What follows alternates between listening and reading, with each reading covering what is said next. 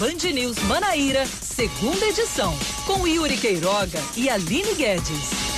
5 horas, 2 minutos. Boa tarde para você que está conosco aqui na Band News FM Manaíra. Hoje, quarta-feira, 12 de fevereiro de 2020. Mais uma vez, estamos com Band News Manaíra, segunda edição, até às 6 da noite. Eu, Yuri Queiroga, e ela, Aline Guedes. Tudo bem, Aline? Tudo ótimo. Boa tarde para você, Yuri Queiroga. Boa tarde aos ouvintes que nos acompanham aqui na 103.3, pelo dial do rádio, pelo aplicativo Band Rádios ou pelo site bandnewsfm.com.br. Como você já sabe, até às seis da noite estaremos juntos trazendo as principais notícias do dia. Vamos embora.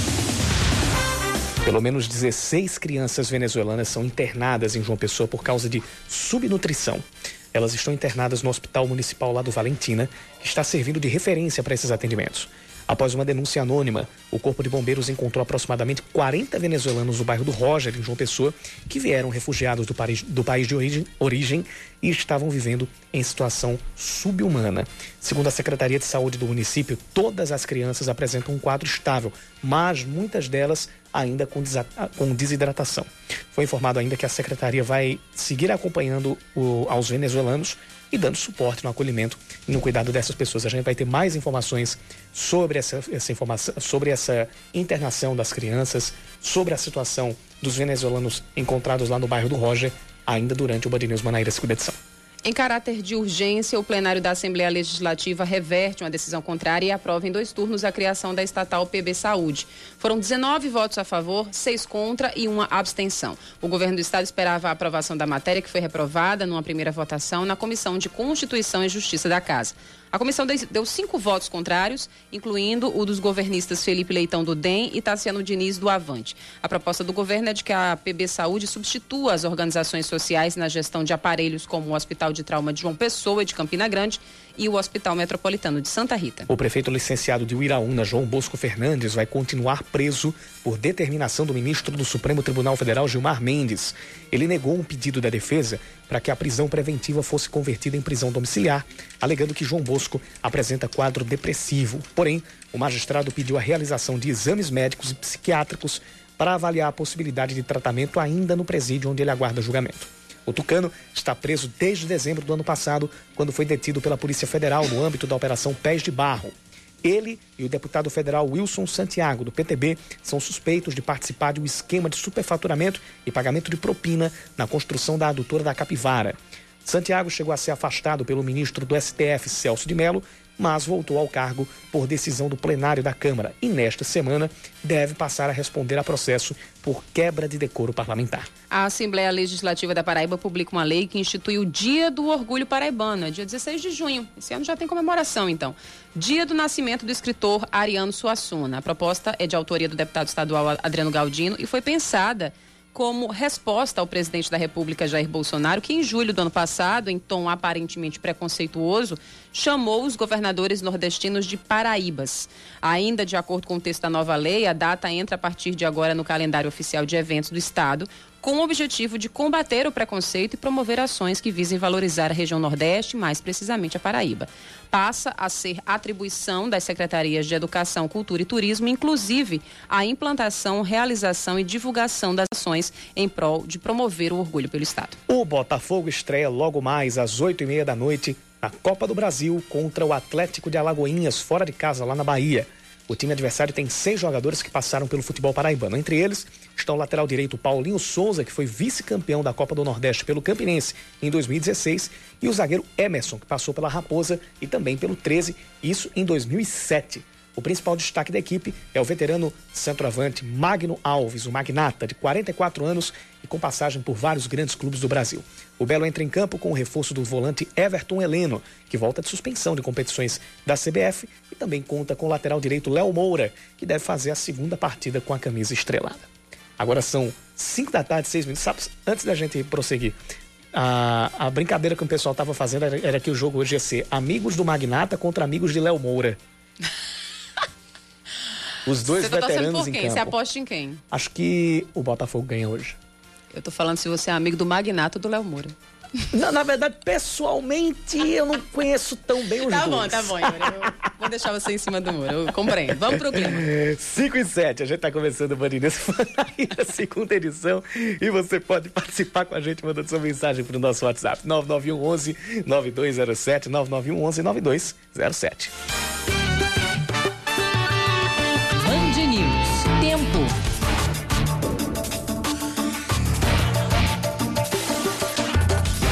Tempo parcialmente nublado aqui por João Pessoa, mais encoberto do que nos últimos dias. E a previsão é de virada de tempo para, os, para as próximas horas. Possibilidade de pancadas de chuva agora à noite. Nesse momento, a temperatura está na marca dos 29 graus, mesmo sem o sol ter aparecido durante boa parte da tarde. A, a máxima hoje foi de 32 graus, a mínima deve ficar pelos 24. Bem, Campina Grande, quarta-feira com céu parcialmente nublado, não há previsão de chuva. Os termômetros nesse momento marcam 29 graus e com a chegada da noite, ah, esse, essa, essa, temperatura deve cair, deve chegar na casa dos 23 graus. São 5 da tarde e 8 minutos. A gente começa o Band News Manaíra, segunda edição de hoje, já na ponta da linha com a secretária adjunta de saúde aqui de João Pessoa, Ana Giovana de Oliveira. É, 16 crianças, a gente trouxe aqui no início do jornal, pelo menos 16 crianças venezuelanas foram internadas e estão no Hospital Municipal do Valentina com o quadro de subnutrição, quadro de saúde estável, mas muitas delas com desidratação. E outras pessoas vindas da Venezuela também foram encontradas lá no bairro do Roger em situação subhumana.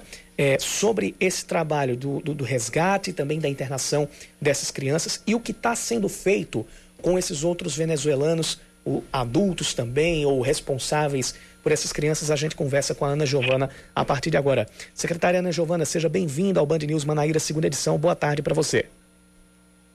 Boa tarde, boa tarde a todos que fazem o Band News e estou à disposição para vocês para maior esclarecimento.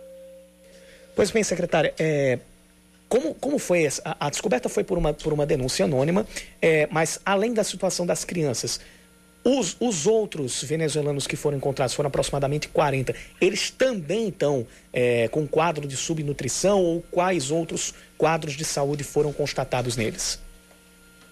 Pois é, então, é, a, a, situação que nós lá encontramos hoje, uma, uma situação realmente muito preocupante, de vulnerabilidade social muito grande, eles também muito assustados pela própria situação que eles têm de refugiados, de de venezuelanos, de estrangeiros, não entender a nossa língua, então eles falam muito por dialetos.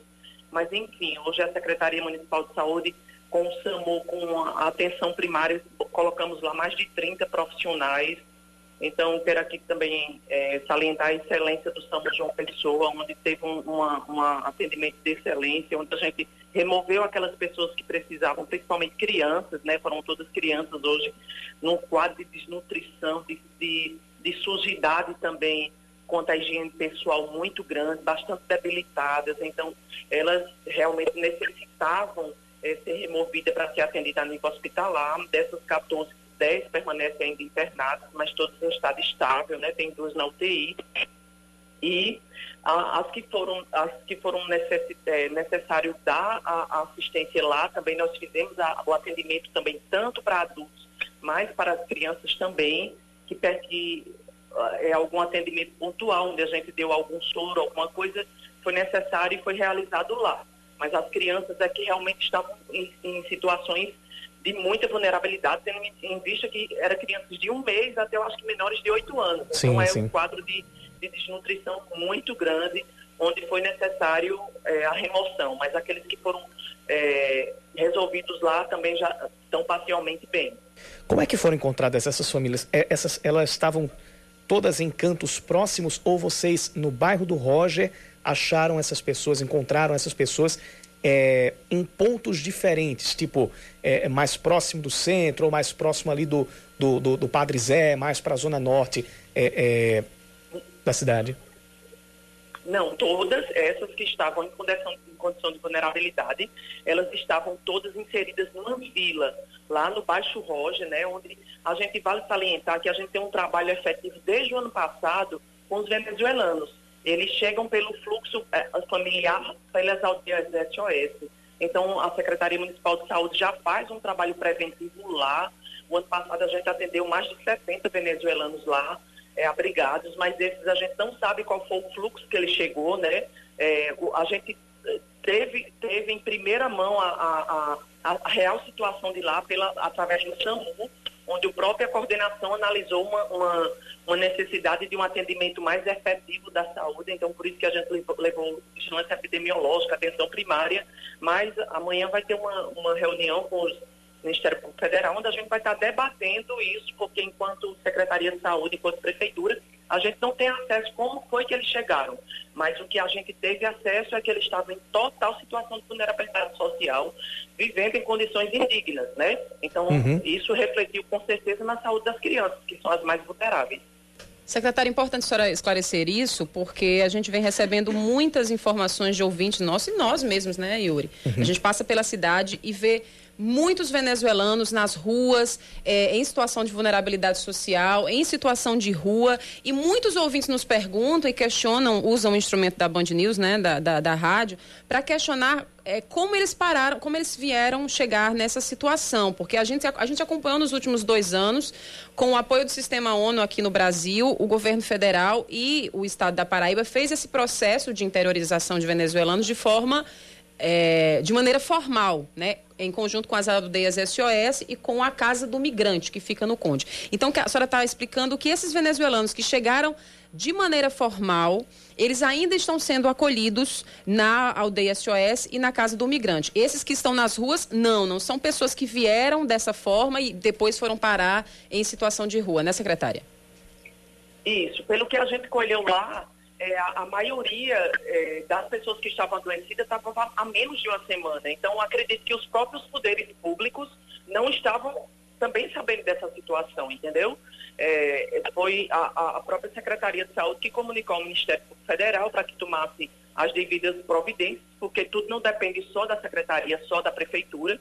A gente é um parceiro em diversas eh, entidades, onde entra Conselho Tutelar, onde entra Ministério Público Federal, Direitos Humanos, então é uma série de, de, de, de órgãos que estão encarregados disso, né? Então, como eu já lhe falei anteriormente, aqueles que chegam realmente legal, friso, não estou dizendo que esses estão chegando ilegais, mas a porta que a gente tinha de acesso e de assistência direta era através das aldeias SOS, que é a nossa referência para assistência aos venezuelanos.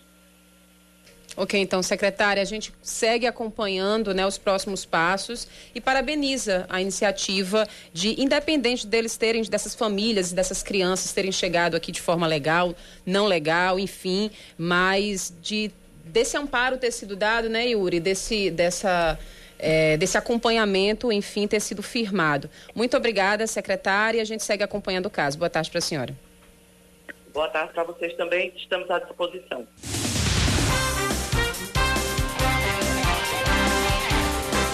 Yuri, ontem a, a, gente, ontem à noite a gente trouxe o caso dessas famílias. Ainda ontem à noite ainda era denúncia, é, muito incipiente. O corpo de bombeiros tinha ido ao local é, junto com o SAMU e já tinha é, chegado ao local, visto a situação das crianças e a gente recebeu algumas notícias de alguns ouvintes.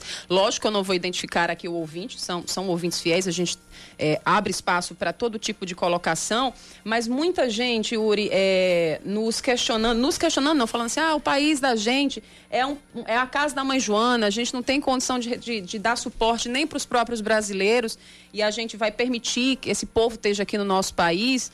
Eu não sei se eu fui grossa com o ouvinte, lógico que eu não ia trazer no ar, mas eu, eu respondi é, no privado da Band News, né? E eu, eu coloquei assim, que no meu ponto de vista, perguntaram assim, que lucro a gente vai ter trazendo, deixando a porta aberta para esse povo? Eu disse, olha, não é questão de lucro, né? A gente vê, agora que de fato a denúncia foi confirmada, essas crianças tão, foram levadas ao hospital numa situação deplorável de saúde e bem-estar, não dá nem para falar de bem-estar, né?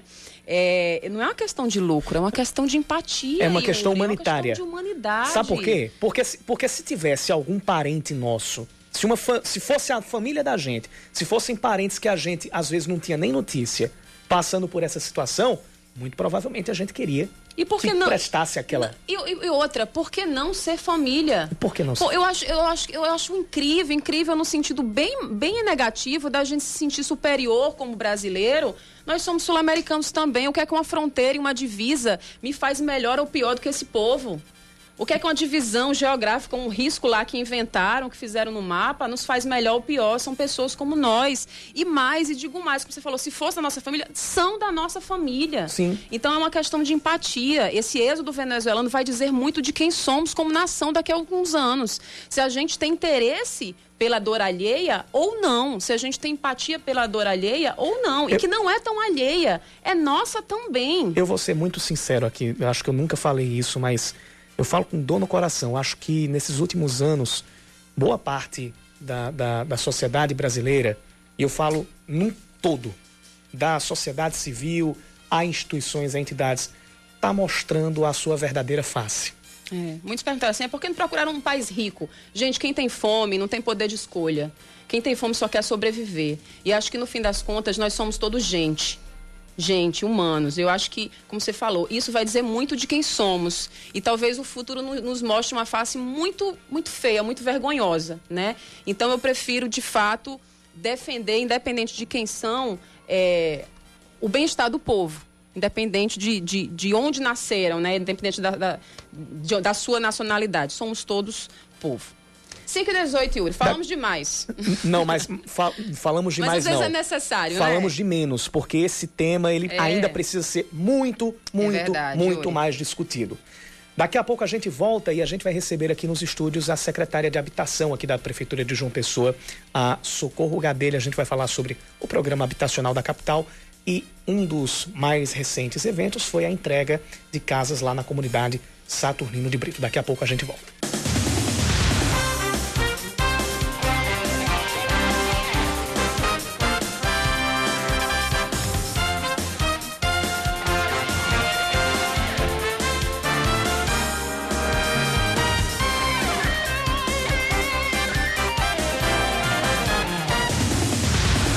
5 horas 22 minutos. O desembargador Ricardo Vital, do Tribunal de Justiça da Paraíba, envia um ofício ao Supremo Tribunal Federal dizendo que um habeas corpus a Coriolano Coutinho, irmão do ex-governador Ricardo Coutinho, seria arriscado.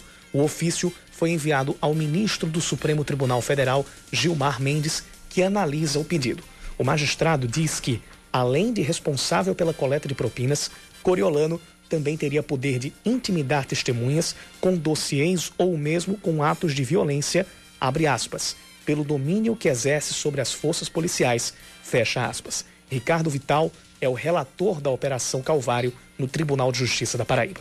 O celular do deputado federal Pedro Cunha Lima, do PSDB, pode ter sido clonado. De acordo com o parlamentar, bandidos usaram o nome dele para tentar aplicar golpes por telefone. Ontem, um homem ligou para o gabinete de uma deputada em Brasília para pedir um favor para duas supostas sobrinhas de Pedro que teriam sido assaltadas no Mato Grosso do Sul. Ao perceber que se tratava de uma farsa, o funcionário do gabinete disse que iria transferir a ligação para o comandante da polícia local e, no mesmo instante, o golpista disse que a ligação estava falhando e desligou o telefone.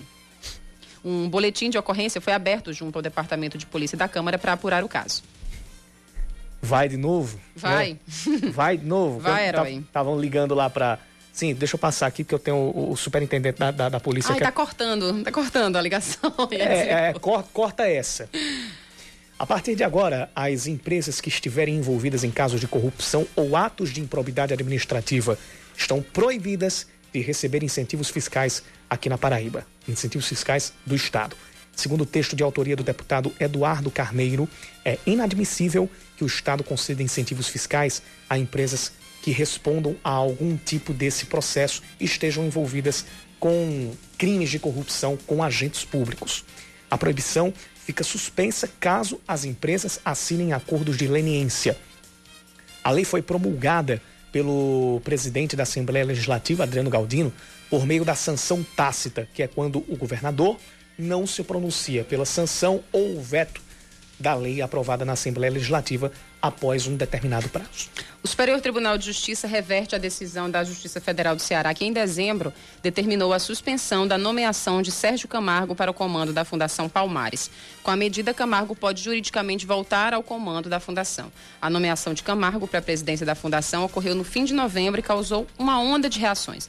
O motivo é uma série de publicações nas redes sociais em que o jornalista relativiza temas como a escravidão e o racismo no Brasil.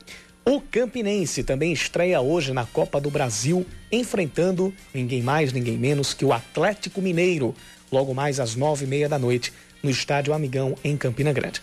A Raposa deve ter força máxima, contando com o retorno do atacante Rafael Ibiapino, que é o artilheiro da equipe na temporada.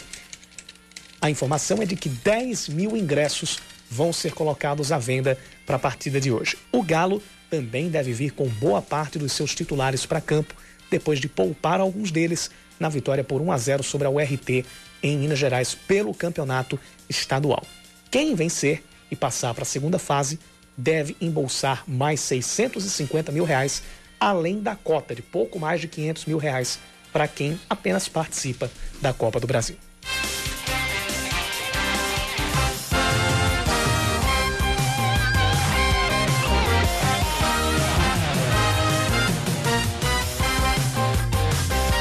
Falei que o sol não tinha aparecido durante a tarde toda, esse que um, um pouquinho antes dele se pôr, ele já aparece aqui de novo. Mas tá bem forte. nublado, tá estranho o céu. Mesmo né? assim, o céu tá estranho, tá bem nublado aqui pela capital. O prefeito de João Pessoa, Luciano Cartacho, anunciou que vai fazer uma reforma administrativa após o carnaval. De acordo com o gestor, a intenção é desvincular quem vai se dedicar à campanha eleitoral, quem deve fazer a desincompatibilização a dentro do prazo da Justiça Eleitoral.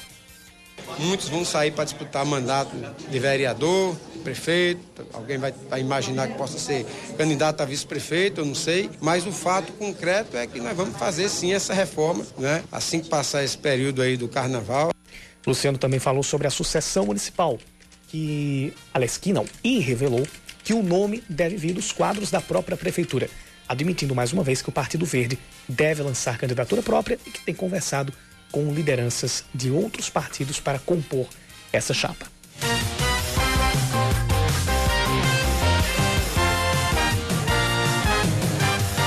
Agora, 5 horas 26 minutos, a gente começa a nossa entrevista do dia, recebendo aqui nos estúdios a secretária de Habitação de João Pessoa, Socorro Gadeira. Secretária, seja muito bem-vinda aqui ao a Band News. Boa tarde para a senhora. Vamos falar, começar falando sobre o programa habitacional aqui da capital, que desde 2013 é o maior projeto de entregas de casas da cidade. E há dois dias, é isso? Dois dias vocês dois fizeram dias. uma entrega na comunidade Saturnino de Brito. Queria que a senhora falasse um pouco sobre essa inauguração desse residencial, que leva o nome da própria comunidade, né? Isso. Residencial Saturnino de Brito. Boa tarde. Boa tarde, Aline e Yuri. Boa tarde. Prazer grande estar aqui com vocês novamente. É sempre um prazer. É, Segunda-feira, né, a prefeitura, o prefeito Luciano Cartacho, dentro do programa de área de risco, de habitação de interesse social, que já vem, Aline, como você acabou de falar, desde 2013, sendo desenvolvido aqui na capital, entregou a Saturnino de Brito a gente chama Comunidade Saturnino de Brito.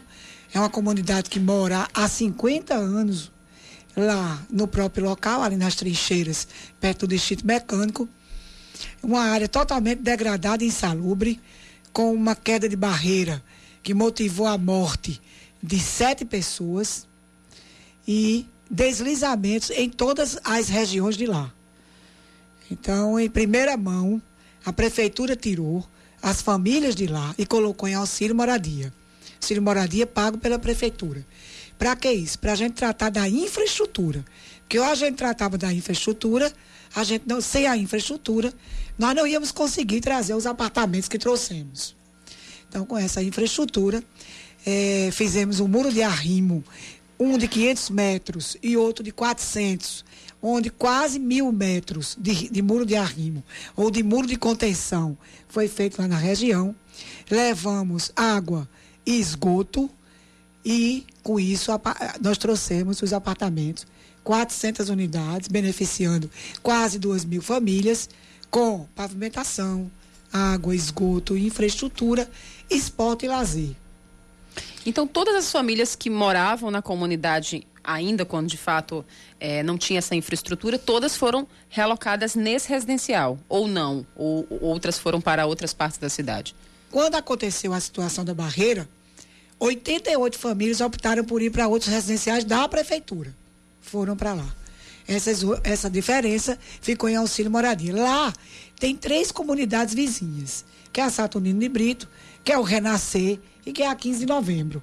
Então, essas três comunidades que são vizinhas, são contíguas, se misturam, foram para esse apartamento, estão indo, porque a mudança está tá lá de vento em popa, as pessoas mudando, a prefeitura contribuindo, a Secretaria de Habitação presente, outras secretarias como desenvolvimento urbano, infraestrutura, tudo junto lá para transferir as pessoas de forma tranquila, para que não haja nenhuma, nenhum problema na, na mudança delas para suas casas.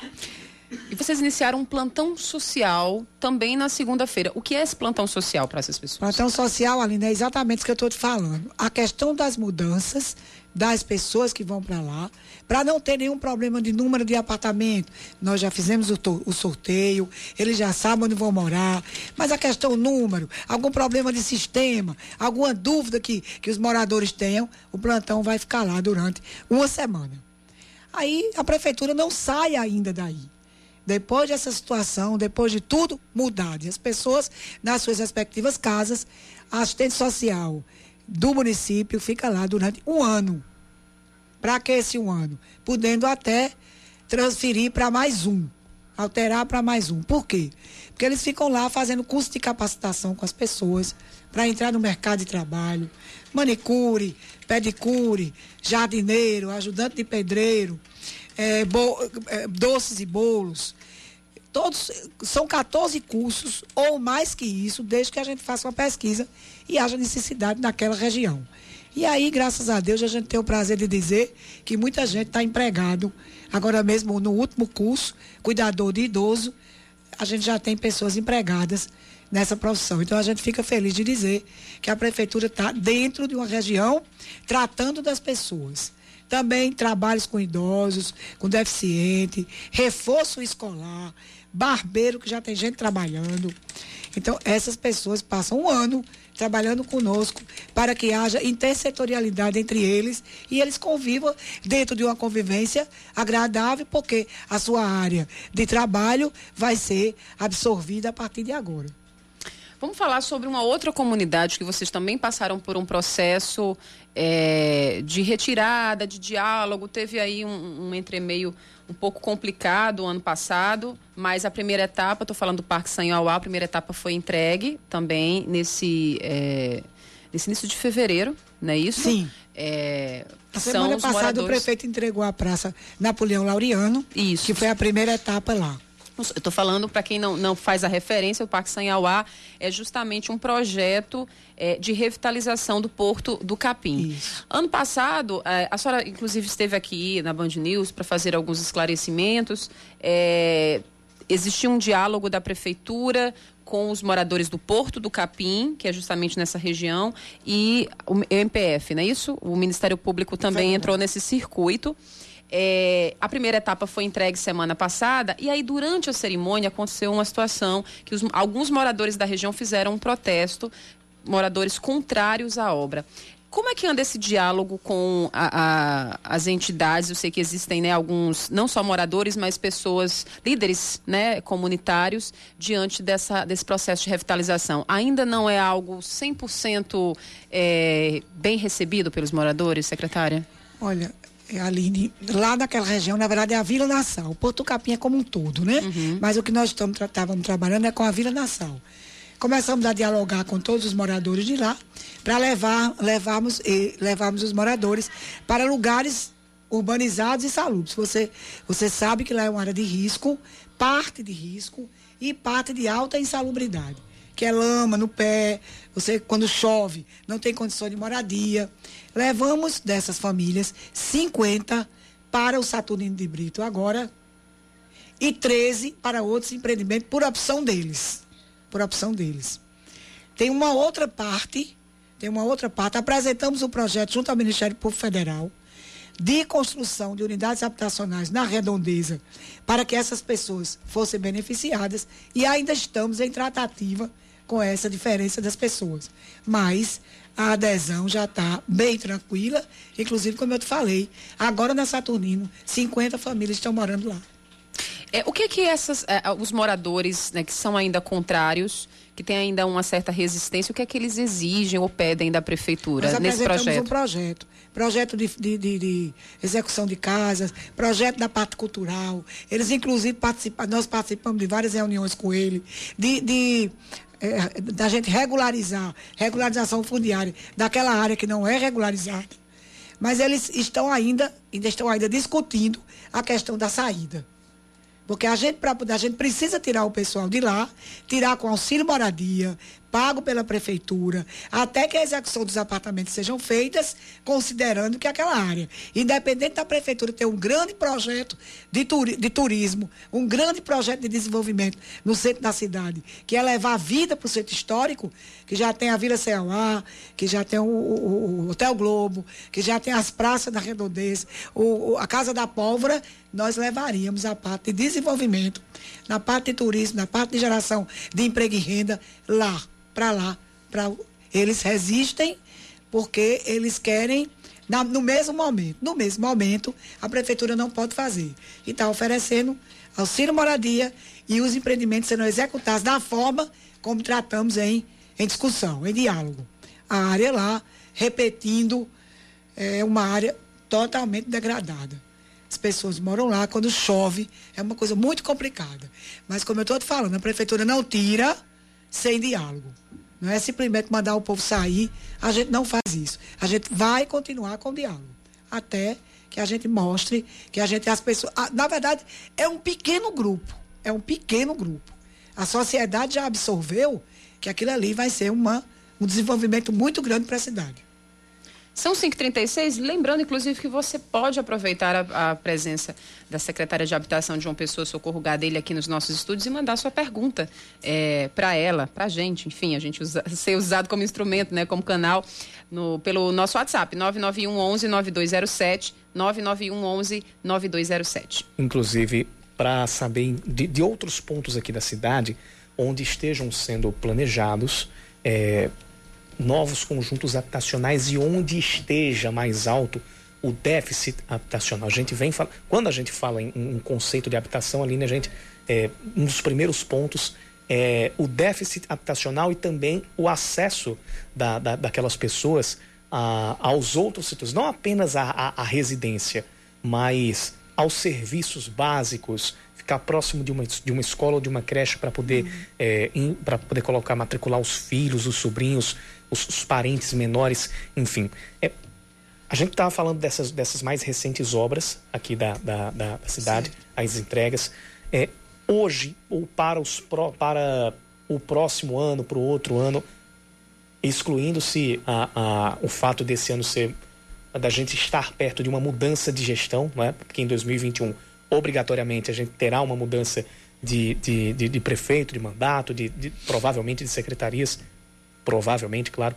É, mas o que, que já está sendo planejado para, para as próximas gestões? O que, que a prefeitura deve deixar para que as próximas gestões é, toquem em termos de projeto para habitação? Coisas que talvez não consigam ser concluídas nesse ano, mas que já exista o projeto para que se diminua esse déficit habitacional. Ótima pergunta, Yuri. Na verdade, desde 2013, o prefeito Luciano Cartacho, até a entrega de ontem, dessa semana, é, ele entregou 8 mil unidades. Tem mais o complemento para 9.580. Então, são 10 mil unidades que ele vai entregar até o final da gestão.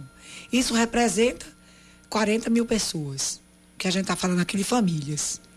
A prioridade do governo foi sempre a área de risco quando ele assumiu logo, você não sei se você lembra, no Timbó, ali no Timbó, ali no Bancários, uhum. é, aconteceu uma chuva onde houve um deslizamento, as casas caíram. Foi simplesmente um, um problema sério naquela comunidade. Foi feito um muro de arrimo, um muro de contenção, 208 apartamentos foram, foram executados, pavimentação, luz em LED por conta da segurança, um posto de saúde e uma e uma reforma de uma creche. Então, houve o novo Timbó. Hoje se chama lá o novo Timbó. Assim também, lá no Manaíra, como vocês conhecem, o São José, aconteceu aquela questão na barreira de trás, foram feitos 334 apartamentos. Hoje, eles moram numa uma situação completamente urbanizada. Assim sucessivamente.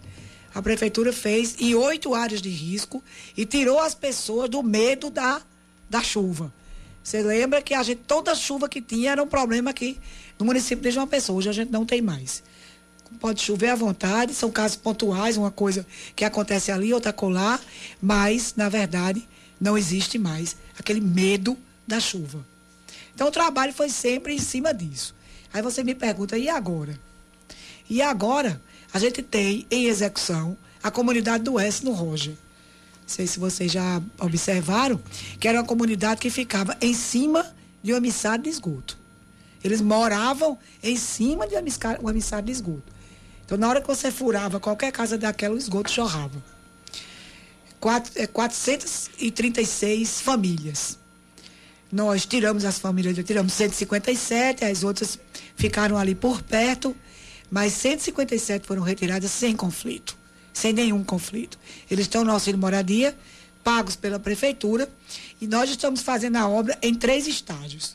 Primeiro estágio pronto, segundo estágio termina em maio e terceiro estágio nós vamos começar mais ou menos em outubro, novembro, que é quando virão os apartamentos. Então, outra área degradada sendo urbanizada.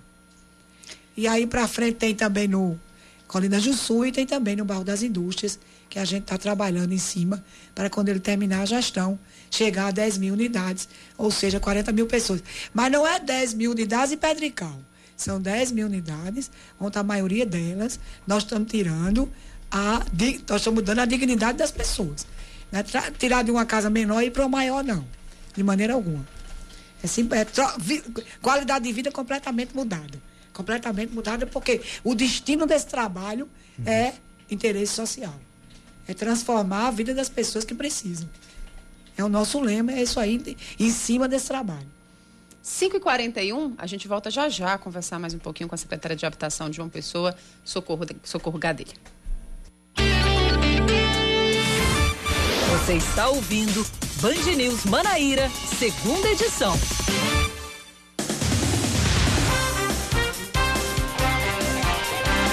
Cinco da tarde, 43 minutos. O relator da Operação Calvário no Tribunal de Justiça manda notificar o ex-governador Ricardo Coutinho e outros réus que não assinaram acordo de delação premiada. Eles devem enviar ao TJ uma resposta da denúncia oferecida pelo Ministério Público num prazo máximo de 15 dias.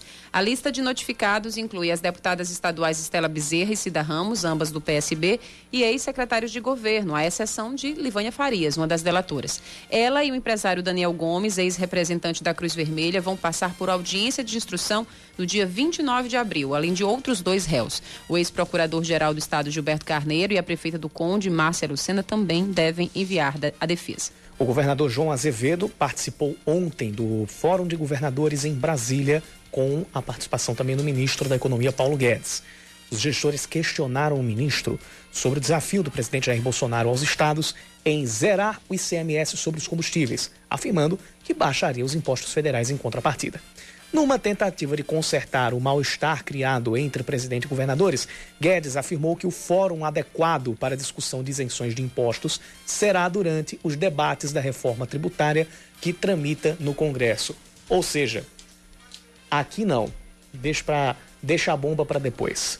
Se o desafio de Bolsonaro fosse aceito, ou seja, o ICMS daqui fosse zerado e os impostos federais também fossem zerados, o impacto para o Estado no caso só considerando o ICMS, seria de 25% do total de toda a arrecadação com imposto. A alíquota estadual sobre a gasolina é de 27%, sobre o álcool, 23% e sobre o diesel, 18%.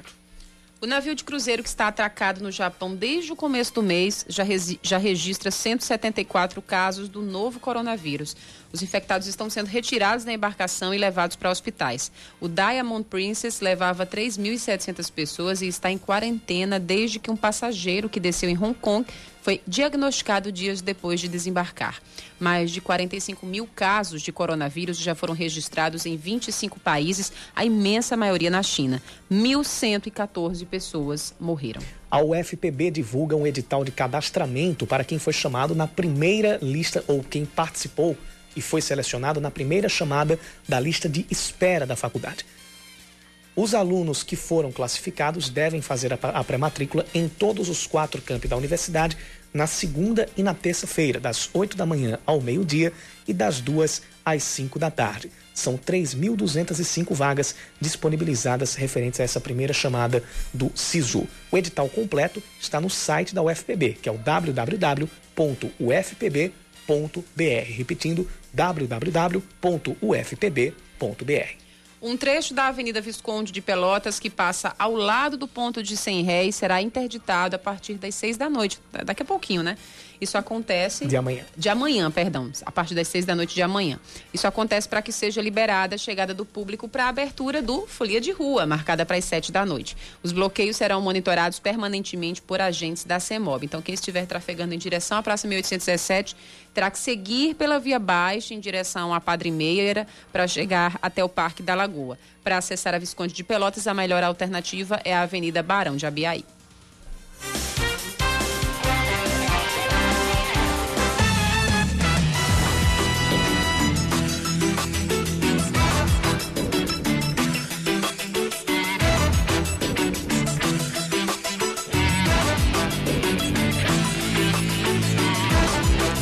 47 a gente volta a conversar com a secretária de Habitação de João Pessoa, Socorro Gadelha. Secretária, muitos ouvintes nos perguntam, sempre que a senhora vem, nunca dá tempo de perguntar, mas dessa vez não vai passar batido. Como é que a população pode se inscrever nos programas de habitação da capital e quais exigências, pelo menos as básicas, são feitas? Nós temos uma equipe, Aline, de 8 a 17 horas na secretaria, ali em Jaguaribe, em frente ao antigo Detran, vizinho ao Tribunal de Contas no prédio da Labre, todo mundo já conhece, uma equipe para atender as pessoas. Então, as famílias que percebem até R$ 1.800, conjunto e familiar. Não tem imóvel em lugar nenhum do Brasil. Não pode ter imóvel, considerando que isso aí é uma forma de acesso para quem não tem condição de comprar. Então, não teria sentido dois, três imóveis no mesmo programa. E tem as prioridades. Quais são as prioridades? Deficientes, idosos, mãe com crianças deficientes. Então, existem as prioridades, mas toda mãe que tem filho, todo pai que é chefe de família e todo deficiente idoso tem prioridade. Mas isso não quer dizer que as famílias não podem se inscrever. Podem se inscrever de 8 a 17, todo dia na secretaria, segunda a sexta. Muito bem. Tem perguntas dos nossos ouvintes, Yuri? Inclusive, eu estou acompanhando agora aqui, porque estão chegando nesse instante. Tem, tem a de um ouvinte aqui, é, eu vou identificar aqui qual é o ouvinte que está mandando mensagem, mas é a respeito, mas é uma pergunta que, ela, que ele manda a respeito de desapropriação de algumas áreas para construção de novos imóveis. Está chegando a pergunta aqui agora. Por que, que a gente não. Por que, que a prefeitura não pode desapropriar aqueles, aqueles, aqueles empreendimentos, aquela, aqueles prédios antigos que tem naquela região do, do, é, do centro histórico, é, revitaliza aquela área e transforma em moradia para essa população, que eles vão continuar morando na região que eles gostam e não vão perder a qualidade de vida deles. Essa pergunta foi feita pelo Júnior Martins. Júnior, essa pergunta é muito pertinente, mas se você observar, a prefeitura já está levando bastante investimento para moradia lá no centro histórico. Exemplo, a Vila Sanhauá. Ali na descida da, da ladeira, você vê um imóvel do lado direito, que era que estava em ruínas. Hoje ele foi completamente requalificado. Tem 17 apartamentos, tem seis pontos comerciais e tem uma área institucional da prefeitura. Então, o objetivo da prefeitura realmente é trazer vida ao centro. Então, isso já está sendo, já está sendo trabalhado há algum tempo. E as coisas estão continuando com esse objetivo. Muito bem. Antes da gente terminar, não tem como não falar desse assunto, secretária. É, alguns sites por trás trouxeram informação. É, inclusive, a gente abriu o nosso jornal né, falando da escolha do prefeito Luciano Cartacho, né, o nome que será colocado para disputar as eleições. Que, exatamente, ele falou que seria é, vindo de um quadro da prefeitura e sustentando que o Partido Verde vai lançar uma candidatura própria, vai defender o nome da legenda, vai costurar alianças, mas vai lançar sim a sua candidatura para a eleição. E a senhora colocou à disposição do prefeito Luciano Cartacho seu nome para essa disputa? É assim, Aline. A prefeitura é muito bem avaliada, vocês sabem disso. Tem um quadro muito bom. Né? muito bom. A prefeitura é organizada financeiramente, tem uma gestão participativa. E aí o prefeito vai escolher depois do carnaval. E tem, vários, tem várias pessoas lá que ele vai optar, eu vou aguardar pela, pela opção dele. O que ele disser, a gente corre atrás. A senhora não tem filiação partidária, mas não. também, logicamente, é, é alinhada com, com as diretrizes do Partido Verde. Nós estamos, desde 2013, trabalhando na prefeitura. 2013, fui a Brasília em 2018, passei um ano lá, mas também na habitação. Então, não tenho filiação e estou na prefeitura desde 2013, trabalhando no processo de habitação, mas em conjunto com as outras secretarias, considerando que a habitação a gente não pode trabalhar fora da educação, da saúde, da mobilidade. É um trabalho intersetorializado. Então, não tem nenhuma restrição caso não. seja necessário se unir, se, se filiar ao PV. Exatamente, nenhum problema. Muito bem, então aguardemos então aguardemos. todos, né? E Nós e a senhora. Se não for o caso, trabalhemos, trabalharemos juntos para quem o prefeito indicar. Muito Sem bem. nenhum problema. Mais uma vez agradecendo, secretária, a sua disponibilidade de sempre, sua gentileza de vir aqui aos estúdios e conversar com a gente, com os nossos ouvintes. Nós batemos um papo com Socorro Gadelha, secretária de Habitação de João Pessoa. Bom fizinho de tarde para a senhora. Prazer é todo nosso. Sempre às ordens, viu? 5 e 52 agora. Seus filhos, com Roseli Saião e Thaís Dias. Oferecimento Cultura Inglesa. Uma escolha para toda a vida.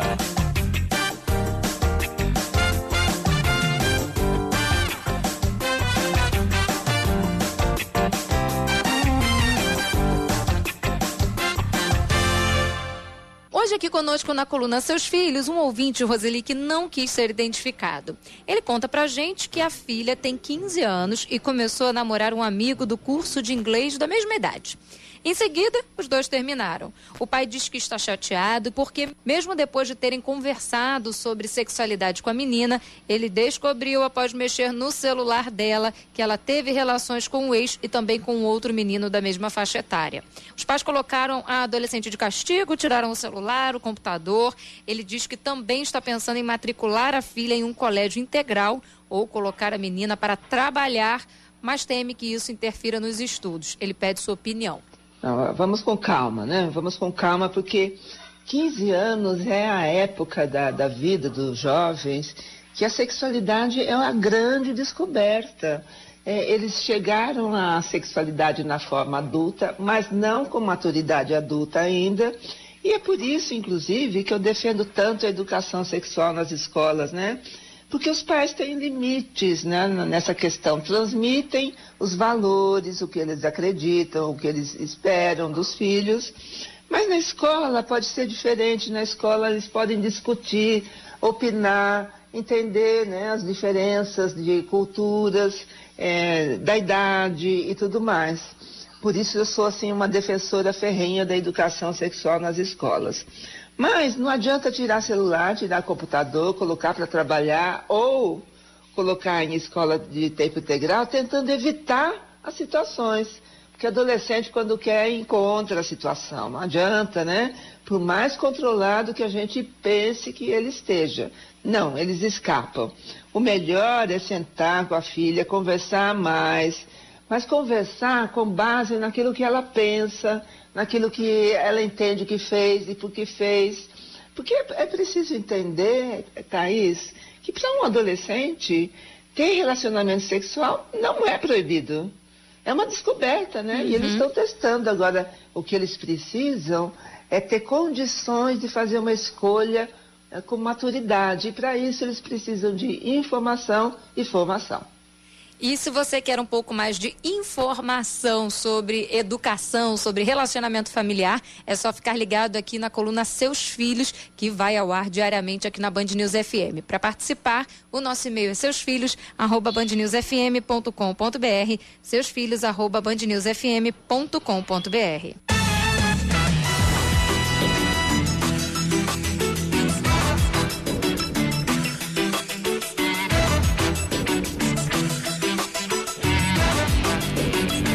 da Assembleia Legislativa da Paraíba, Adriano Galdino, evitou comentar as falas do governador João Azevedo e do deputado federal Damião Feliciano, que trataram o processo de impeachment como golpe. A João Pessoa de 2020, Opa. ela é Opa, não é essa aqui, a fala é essa aqui. Sobre esse tema eu não, eu não respondo mais nada, o que eu disse está dito, eu não vou polemizar. Eu acho que a Paraíba e os paraibanos querem uma posição minha nesse, nesse sentido e a Assembleia está pronta para contribuir, para ajudar na construção de uma Paraíba cada vez melhor. Questionado sobre a abertura de uma comissão parlamentar de inquérito para investigar possíveis crimes que já são alvos de apuração da Operação Calvário, Adriano informou que vai aguardar um parecer da Procuradoria da Casa. E nesse caso, como é regimental, eu vou dar, fazer meu juízo de valor de admissibilidade e irei me pronunciar de forma escrita com relação à CPI da Calvário pedido de impeachment do governador da Paraíba, João Azevedo, e da vice-governadora Lígia Feliciano foi protocolado pelo deputado estadual Valber Virgulino na semana passada, durante a retomada dos trabalhos na ALPB.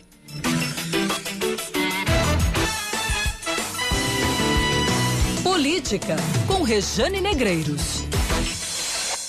O ministro da Economia, Paulo Guedes, tratou de desfazer o que, segundo ele, foi um mal entendido e tranquilizou os ânimos dos governadores em Brasília, no encontro do qual João Azevedo participou, estava presente. Ah, essa questão, essa polêmica toda gira em torno do ICMS. Vamos trazer essa discussão para Paraíba para você entender o tamanho do ICMS na receita do Estado. Aqui, 23% do que a gente paga no álcool é imposto. Na gasolina, esse percentual chega a 27%, no diesel, 18%. Em cifras, isso representou 1 bilhão e 300 milhões de reais em arrecadação em 2019. Como abrir mão disso? Sem essa receita, é colapso na certa, a não ser que esse debate seja incluído na reforma tributária né? E é isso que os governadores estão pedindo, é isso que João Azevedo está pedindo reforma tributária que é urgente, mas que não pode ser aprovada a toque de caixa. O que o presidente fez, o presidente Jair Bolsonaro, com a provocação que lançou aos governadores sobre zerar o ICMS, foi colocar ainda mais pilha em uma relação que já não está fácil. Em vez de pacificar, contaminou, inflamou, um, em um momento, inclusive, em que o próprio governo precisa de coesão para aprovar as reformas que deseja. Comprar briga com governadores não é um bom negócio, até porque essa discussão sobre redução de impostos é necessária, mas precisa ser feita de forma responsável, porque essa continha não é tão simples. O ICMS tem sido parte fundamental do orçamento público. Se tirar isso, como compensar o buraco na receita? Como ter orçamento para investir naquilo que a gente pede todos os dias, como saneamento básico e segurança? Qual a solução? Unificar o imposto para que estados não cobrem mais alíquotas diferenciadas seria um começo, mas é preciso discutir com mais equilíbrio e com menos discurso populista.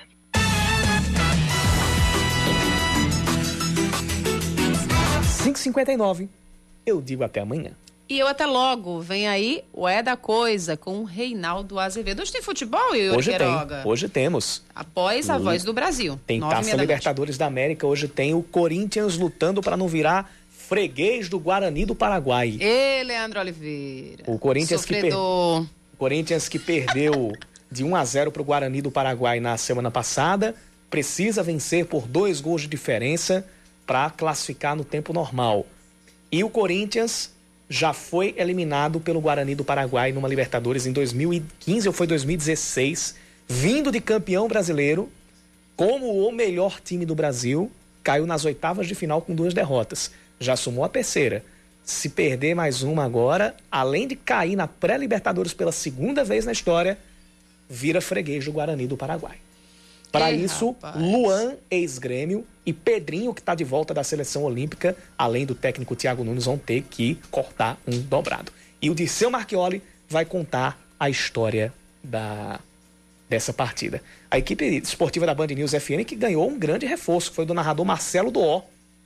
Narrador Marcelo Doó vai passar a integrar o time da Band News FM do grupo Bandeirantes, uma grande contratação para a equipe esportiva da Band News FM. Valeu então, Yuri Queiroga. Então, Leandro Oliveira e todos os corintianos, às nove e meia da noite, torcendo aí por essa vitória, essa, essa resistência e sobrevivência do Corinthians frente ao Guarani do Paraguai. Valeu, Valeu. pessoal. Cheiro para todo mundo. Você ouviu Band News Manaíra, segunda edição.